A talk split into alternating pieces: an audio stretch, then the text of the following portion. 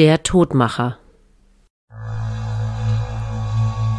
Im Zuchthaus von Celle in der Nähe von Hannover sitzt ein eigenartiger junger Mann wegen des brutalen Mordes an einem Hamburger Kaufmann ein.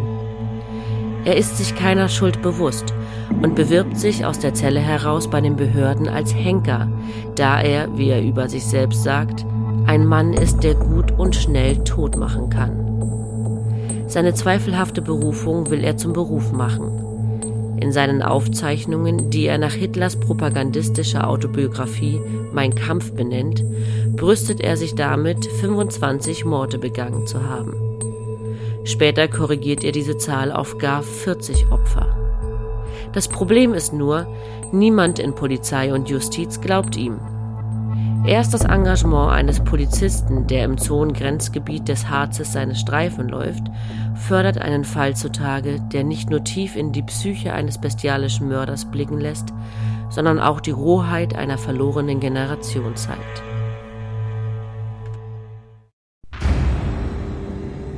Du hörst Mordflüstern mit der Reihe Deutschland deine Mörder. Eine Podcast-Reihe über die schlimmsten Mordserien der deutschen Kriminalgeschichte. Alles, was du hier hörst, beruht auf wahren Begebenheiten und öffentlich einsehbaren Medienberichten zum Sachverhalt. Recherchiert und nacherzählt von Sarah Victoria Schalow und Lukas Andreasson. Achtung! Einige der hier geschilderten Szenen und Details können möglicherweise verstörend wirken und starke emotionale Reaktionen hervorrufen. Solltest du Berichte über schwere, auch sexuelle Gewaltverbrechen sowie die Ermordung echter Menschen nicht vertragen oder verarbeiten können oder das Thema generell als unangenehm empfinden, schalte jetzt bitte ab oder höre unseren Podcast nicht allein.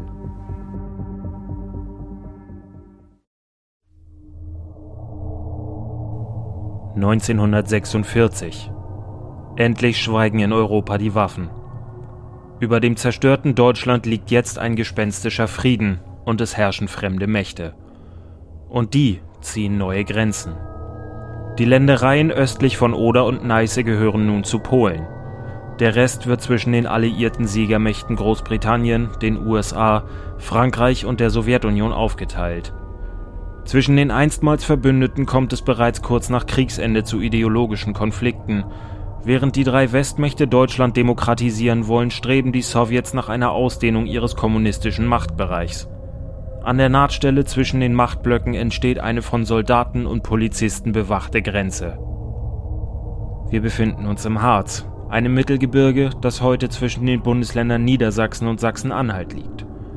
Dessen südliche Ausläufer breiten sich bis nach Thüringen aus. Damals liegt das Gebiet allerdings noch zwischen der britischen und der sowjetischen Besatzungszone und um hinüber zu gelangen, benötigen die Deutschen jetzt einen sogenannten Interzonenpass. Die Papiere und das Gepäck der Reisenden werden strengstens kontrolliert. Alles, was nicht zum persönlichen Bedarf gehört, wird von den Behörden beschlagnahmt. Und natürlich stellen diese nicht gleich jedem das wichtige Dokument auch aus. Wer den Pass nicht hat, kommt nur heimlich über die Grenze, im Dunkeln und allein, was in Zeiten wie diesen wahnsinnig gefährlich ist, gerade für Frauen. Die Grenzquerung ist ein heikles Unterfangen. Tag für Tag werden auf der Ostseite unvorsichtige oder unerfahrene Grenzgänger von der Roten Armee und der Polizei verhaftet, und deshalb bieten im Grenzgebiet Ortskundige ihre Dienste an, um Menschen sicher auf die andere Seite zu geleiten. Einer von ihnen ist ein junger Mann mit einer runden Brille, sein Alter ist schwer einzuschätzen. Er ist erst Anfang 20, wirkt aber wegen seines runden Gesichts und der dünnen Haare um einiges älter.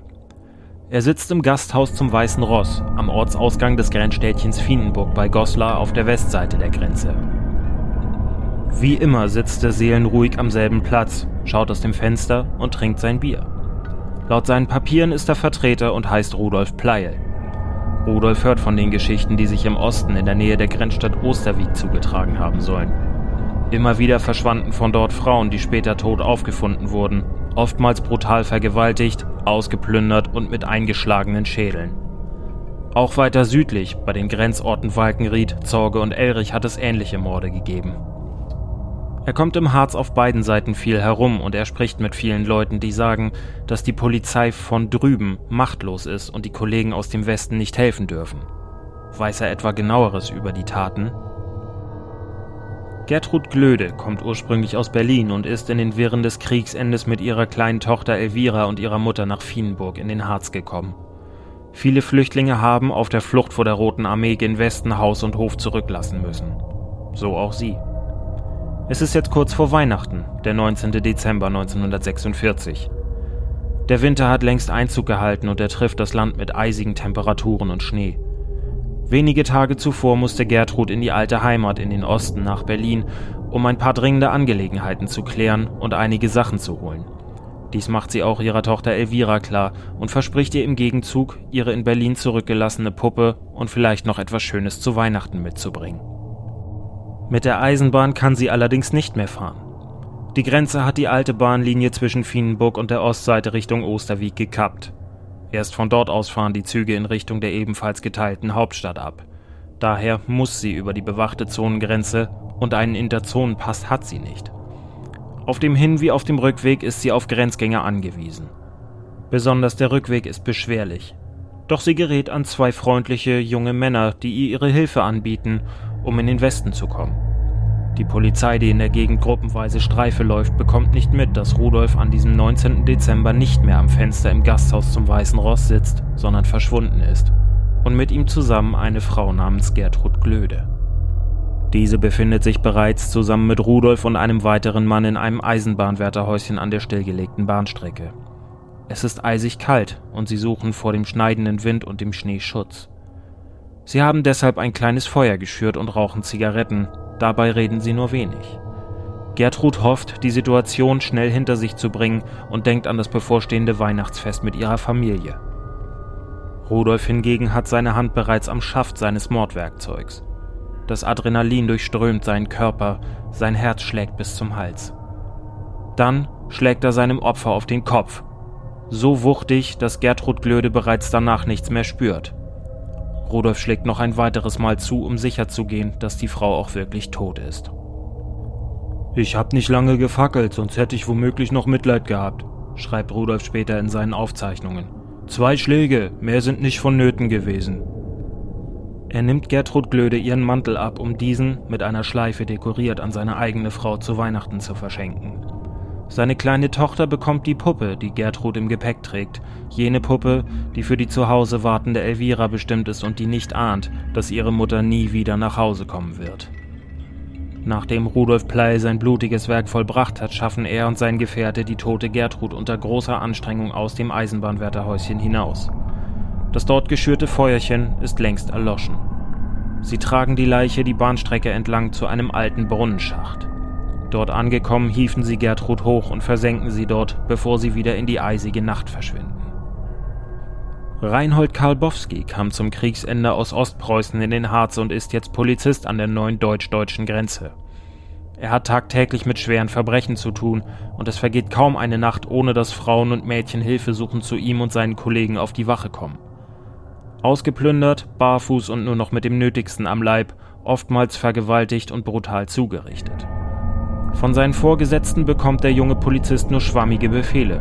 Handeln Sie! Sie sind schließlich Polizist! Doch wie soll ein junger Wachtmeister handeln, der gerade frisch vom geschlagenen Militär in den Polizeidienst gestellt wurde? Seine selbst angestellten Nachforschungen enden stets an der Grenze.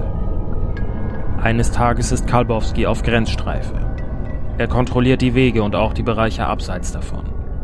Es zieht ihn zu einem Brunnenschacht, der sich, verborgen in hohem Gras und zwischen Büschen, an der stillgelegten Bahnlinie zwischen Fienburg und Osterweg befindet.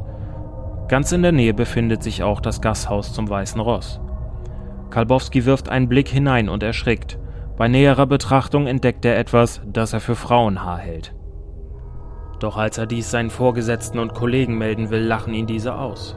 Sie halten ihn für übergeschnappt und sagen, dass Kalbowski sich dies nur einbilde. Bei dem Fund handle es sich sicher nicht um Frauenhaar. Doch der Polizist gibt nicht auf und immer wieder zieht es ihn magisch zu dem Brunnen, dessen Zuschüttung durch die Behörden er sogar verhindern kann. Die höheren Beamten jedoch wollen von diesem Verdacht noch immer nichts wissen. Im Südharz zwischen Elrich im Osten und Walkenried im Westen findet die Polizei ebenfalls ermordete Grenzgänger. Sogar die Tatwaffe, ein blutverschmiertes Beil, wird gefunden aber viele Polizisten damals wurden aus der Not heraus eingestellt, ohne auf eine wirkliche Dienstbefähigung zu achten, und es kommt bei den Ermittlungen zu haarsträubenden Fehlern. Weder werden die Opfer gezählt und Zusammenhänge eingehend untersucht, noch wird das Beil den Opfern zugeordnet. Der Mörder bleibt weiterhin unbehelligt und niemandem fällt etwas auf. Außer dass dort, wo Rudolf Pleil arbeitet, Äxte gestohlen werden. Und auch Wachtmeister Kalbowski weiß nichts von den Geschehnissen auf der anderen Seite der Grenze. Aber wer ist dieser Mann, der im Harz als Grenzgänger umherzieht und Menschen verschwinden lässt? Geboren wird Rudolf Paul Pleil am 7. Juli 1924 im abgelegenen Örtchen Küberg bei Bärenstein. Hier im Erzgebirge in unmittelbarer Nähe zur tschechoslowakischen Grenze führen seine Eltern ein sehr einfaches Leben. Sein Vater ist aktiver Kommunist und Industriearbeiter und ein stadtbekannter Alkoholiker. Rudolfs Kindheit ist nicht einfach und bereits von häuslicher Gewalt und von Verbrechen geprägt. Regelmäßig schlägt der Vater Frau und Kinder, und als Rudolf neun Jahre alt ist und in Deutschland die Nationalsozialisten die Macht an sich reißen, steht der Vater als Kommunist auf deren Feindesliste. Die Familie geht über die Grenze und lässt sich im Ort Weiperti, zu Deutsch Weipert, nieder. Die Eltern sind arbeitslos und Rudolf muss den Vater beim Grenzschmuggel von Alkohol und anderen Dingen unterstützen, wobei beide mehrfach verhaftet werden. Die Schule besucht er nur sporadisch bis zur fünften Klasse und die Leistungen sind schlecht. Mit Gaunereien und Gelegenheitsarbeiten ist er gezwungen, den Lebensunterhalt für die Familie, in der eine raue Atmosphäre herrscht, zu verdienen. Ein weiteres Problem ist, dass seine ältere Schwester und er an Epilepsie leiden, weswegen letzte sogar zwangssterilisiert wird. 1939 mit 15 Jahren verlässt Rudolf Pleil sein Zuhause und beginnt eine Lehre als Fleischer, die er schon nach wenigen Wochen abbricht. Des Weiteren verdingt er sich in den folgenden Kriegszeiten auf Handels- und Kriegsschiffen und auch hier kann er seine kriminelle Energie nicht zügeln. Die Kriegsmarine verurteilt ihn deshalb zu einem Jahr Gefängnis, was seine fatale Entwicklung ebenfalls befeuert haben dürfte. Rudolf wird 1943 endgültig aus der Kriegsmarine entlassen, da seine epileptischen Anfälle während der Fahrt ein Risiko für ihn und seine Kameraden darstellen. Die Nazis planen, gemäß Gesetz zur Verhütung von erbkrankem Nachwuchs, ihn ebenfalls zwangsmäßig zu sterilisieren. Lediglich ein alliierter Luftangriff, der den Operationssaal zerstört, verhindert dies. Deutschland verliert den Krieg und 1945 rückt die Rote Armee von Osten her in Deutschland ein. Rudolf ist inzwischen 21 Jahre alt und als Koch in einem Arbeiterlager beschäftigt, wo er streunende Katzen tötet, um diese zu verspeisen. Später wird er in seinem Heimatdorf von der sowjetischen Besatzungsmacht als Hilfspolizist eingestellt. Eines Nachts während eines Einsatzes gegen Plünderer schießt er unbeabsichtigt auf einen Soldaten der Roten Armee. Als Rudolf Pleil dem Soldaten zur Hilfe eilt, um dessen Wunden zu versorgen, spürt er eine große Erregung, während das warme Blut des sterbenden Mannes über seine Hände rinnt. Es ist der Moment, über den er später sagen wird, als ich das erlebte, da sah ich, dass ich zum Todmachen berufen bin. Rudolf wird aus dem Polizeihilfsdienst entlassen und siedelt vom Erzgebirge in Sachsen nach Zorge in den Harz um. Dort verdingt er sich unter anderem als Handelsvertreter und später lässt er sich für seine Dienste als Grenzführer bezahlen, da er sich in der Gegend bemerkenswert gut auskennt. Hier lernt er auch seine beiden späteren Komplizen kennen, den elf Jahre älteren Karl Hoffmann, der als brutal und gefühllos gilt und tötet, um an Diebesgut zu gelangen, und den erst 18-jährigen Konrad Schüssler, der wie Pley selbst aus dem Erzgebirge in den Harz gekommen war. Ein tödliches Trio entsteht. Ein Trio, das in den Jahren 1946 und 47 mindestens zwölf Frauen im Niemandsland verschwinden lässt. Pleil ist dabei der Haupttäter und die Handschrift der Mörder ist von extremer Brutalität und Sadismus sowie von Nekrophilie geprägt. Pleil und seine Kumpane überwältigen die Frauen, die der Situation körperlich und psychisch meist nicht gewachsen sind. Das Opfer wird oftmals erschlagen, wobei Pleil meist einen Hammer, eine Axt oder auch einen schweren Stein verwendet. Anschließend vergeht sich Rudolf Pleil sexuell an der Leiche, bevor die Männer diese wie Abfall entsorgen. Einige der toten Frauen wurden ohne Kopf aufgefunden, um eine Identifizierung unmöglich zu machen. Doch sind es nicht nur Frauen, die dem selbsternannten Todmacher zum Opfer fallen. Es ist inzwischen Frühling geworden und wir schreiben den 17. April. Hermann Bennen ist Kaufmann aus Hamburg und auf einer geschäftlichen Reise. Es ist mühselig in diesen Zeiten von A nach B zu kommen und das nicht nur wegen der Besatzungsmächte, sondern auch aufgrund beschädigter Infrastruktur. Hermann Bennen muss in den Osten und ist auf die Hilfe eines Einheimischen angewiesen. Zu seinem Glück trifft er auf einen jungen Mann mit einer runden Brille, der ihm seine Hilfe anbietet. Sie vereinbaren einen erschwinglichen Preis für den Dienst der Grenzquerung und machen sich auf den Weg. Unterwegs trinkt Pleil immer wieder aus einer Flasche Schnaps, die er für den Weg mitgenommen hat. Er ist Alkoholiker und auf den Stoff angewiesen. Es kommt deswegen zum Streit zwischen den Männern. Rudolf Pleil zieht ein Handbeil aus seiner Tasche und schlägt wie von Sinnen auf den Hamburger Kaufmann ein, der sich nicht mehr rührt. Er plündert den Toten aus und zerstückelt die Leiche, die er in den Zorgebach wirft. Pleil macht sich, berauscht von Alkohol und dem Mord an Hermann Bennen, allein auf den Weg zurück. Doch Rudolf Pleil ahnt nicht, dass er erkannt und in Begleitung des Kaufmanns gesehen wurde. Nur einen Tag später klicken die Handschellen und Rudolf Pleil wird wegen des Mordes an Hermann Bennen verhaftet und er gesteht. Doch kommt niemand auf die Idee, einen Zusammenhang zwischen den zahlreichen Frauenmorden herzustellen und erst recht nicht darauf, einen gewissen Wachtmeister Reinhold Kalbowski in Fienenburg dazu zu befragen. Rudolf Pleil wird zunächst nur wegen des Mordes am Hamburger Kaufmann Hermann Bennen verurteilt. Der Schuldspruch lautet zwölf Jahre Zuchthaus wegen Totschlags. Er profitiert dabei von einer Schuldminderung, herbeigeführt durch Alkoholeinfluss zum Tatzeitpunkt. Rudolf Pleil wird in das Zuchthaus von Celle bei Hannover überführt. Nun sitzt der ehemalige Grenzführer Rudolf Pleil hinter Gittern. Er hat viel Zeit, starrt auf die nackte, kalte Zellenwand und überlegt, wie es nun mit ihm und seinem Leben weitergehen soll. Er beschließt, aus seinen Taten Kapital zu schlagen und möchte als größter Todmacher Deutschlands in die Geschichte eingehen und weil er Lust daran verspürt, weiter zu töten, richtet er sich in einem Brief an den Fienburger Bürgermeister, in dem er sich als Scharfrichter bewirbt. An den Bürgermeister von Fienburg. Ich habe mich schon an den hiesigen Chef hier gewendet, dass er mir die Todeskandidaten überlässt. Die glauben mir das hier nicht, dass ich ein Mann bin, der gut und schnell tot machen kann. Das will Pleil beweisen, und er schreibt weiter. Auf der Strecke von Fienenburg nach Abenrode steht ein Eisenbahnwärterhäuschen. Da habe ich die Alte mit einem großen Schraubenschlüssel auf den Kopf gekitzelt und umgelegt. Eine beigelegte Skizze bildet nun ein weiteres Mosaikstück in dem Fall. Sie beweist, dass er den Weg an der benannten Strecke gegangen ist. Auch ist ein Brunnen eingezeichnet, in dem er die Leiche entsorgt haben will. Es ist derselbe Brunnen, in dem Wachtmeister Kalbowski Frauenhaare vermutet hat, und der Brunnen wird jetzt auf Geheiß der Polizei ausgepumpt. Die Behauptung Rudolf Pleils entpuppt sich als Wahrheit. Im Brunnen werden zwei Leichen gefunden, inzwischen bleich, aufgedunsen vom Wasser und in fortgeschrittener Verwesung. Beiden Frauen wurde mit roher Wucht die Schädeldecke eingeschlagen. Während nun auch Wachtmeister Kalbowskis Vermutung traurige Realität wird, versuchen dessen Vorgesetzte nun die Lorbeeren für seine Arbeit zu ernten und schieben den jungen Beamten in den Hintergrund. Für die immer noch auf ihre Mutter wartende Elvira Glöde, die vergeblich mit ihrer Großmutter auf ein Lebenszeichen gehofft hat, wird ein schrecklicher Albtraum zur Gewissheit. Das Mädchen muss nun, als Kind, die Leiche der Mutter identifizieren und deren Tod bestätigen. Bereits an deren erhalten gebliebener Kleidung und ihren Schuhen erkennt sie, dass eine der toten Frauen ihre Mutter, Gertrud Glöde, ist. Glücklicherweise wird dem Mädchen der Anblick der toten Mutter erspart.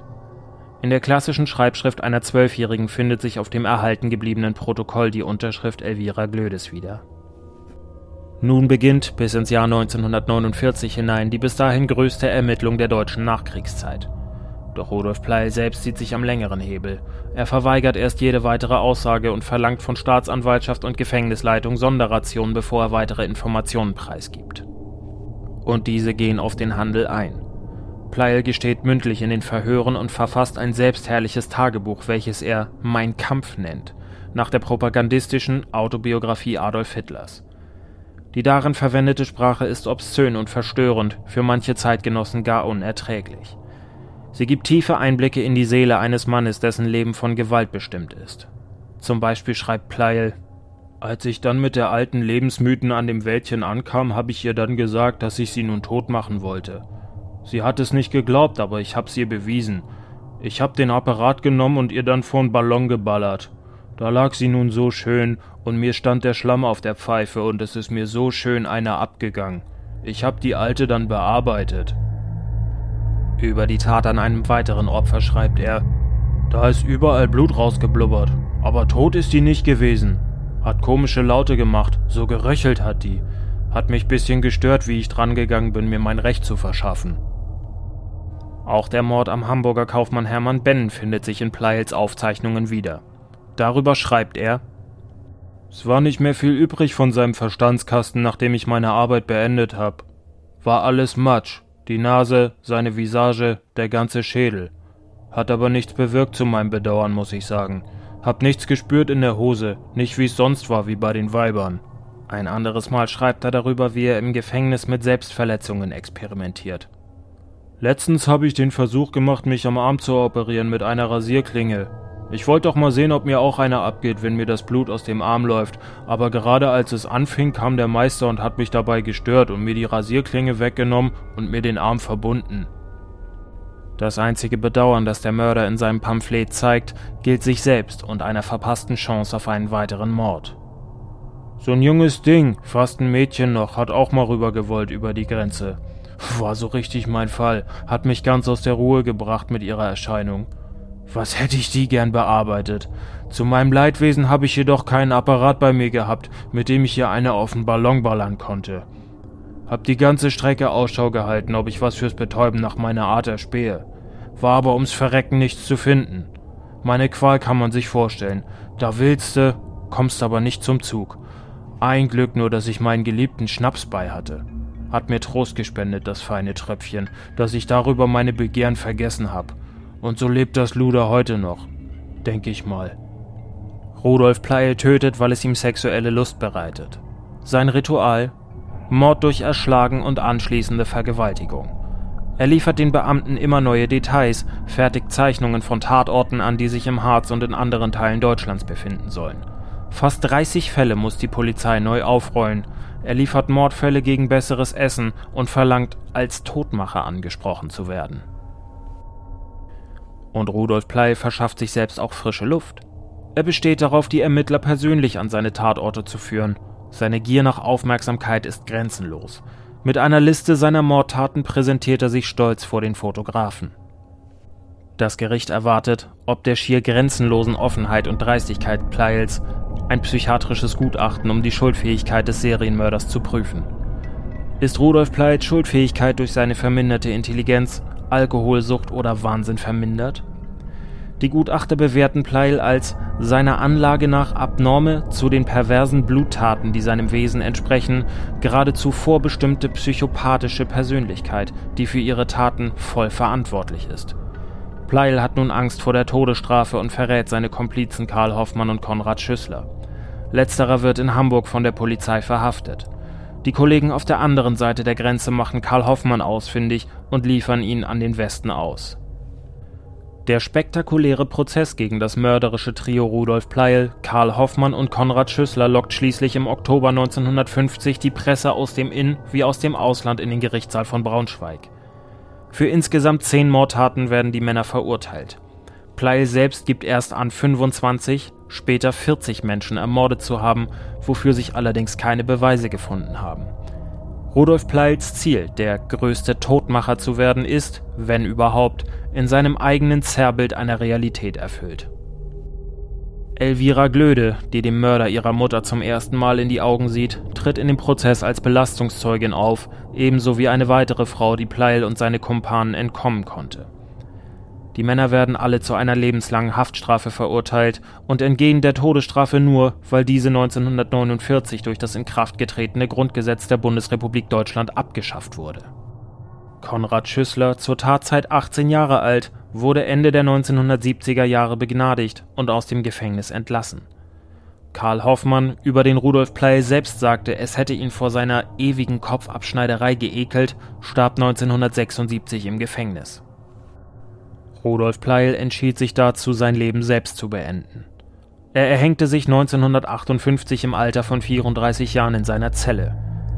Bis heute wurden wissenschaftliche Analysen, Zeitungsartikel, Essays und Dokumentationen über ihn veröffentlicht. Sogar ein Lied namens Grenzgänger von der deutschen Dark Metal Band Eisregen handelt von seinen Taten. Der Mörder selbst verfasste vor seinem Tod eine weitere Schrift namens Ohne Gnade werde ich tot machen Kind und Greis, und nach hundert Jahren soll man noch von mir sprechen.